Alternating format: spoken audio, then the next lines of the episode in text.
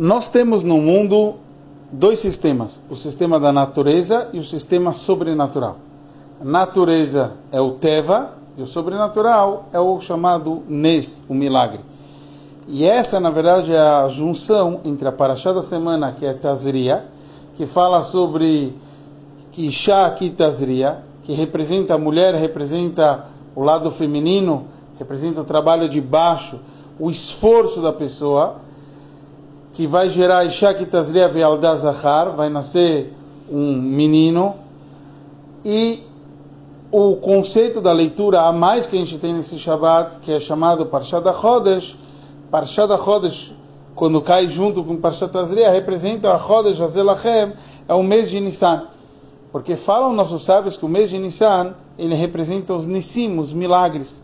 Tanto a saída do Egito, como a Shem se revelou, mesmo sem a gente fazer esforço, e tanto todo o conceito está escrito que o mês de Nissan foi escolhido para o povo de Israel quando Hashem queria fazer milagres, quando Hashem quer se revelar o sobrenatural. O mês em geral, ele representa chamado Chodesh. Chodesh é um Hidush, uma novidade. Já em hebraico, o conceito de Shana, o ano, é repetido. Então, o conceito do sol, ele todo dia brilha igual, a lua não é um conceito tipo diferente, é tipo um, representa tipo um milagre.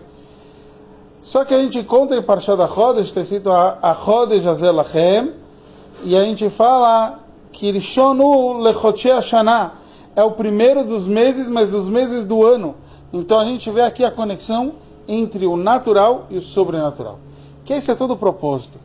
Hashem quer mostrar que Hashem é o mesmo Criador, tanto da natureza quanto do sobrenatural é a conexão entre o natural e o sobrenatural que faz os dois brilhar de uma forma especial no serviço do homem.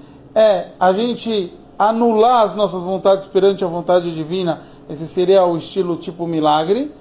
E por outro lado, trabalhar com o nosso ser, com o nosso intelecto, com as nossas emoções, que esse seria o trabalho natural, vamos chamar assim.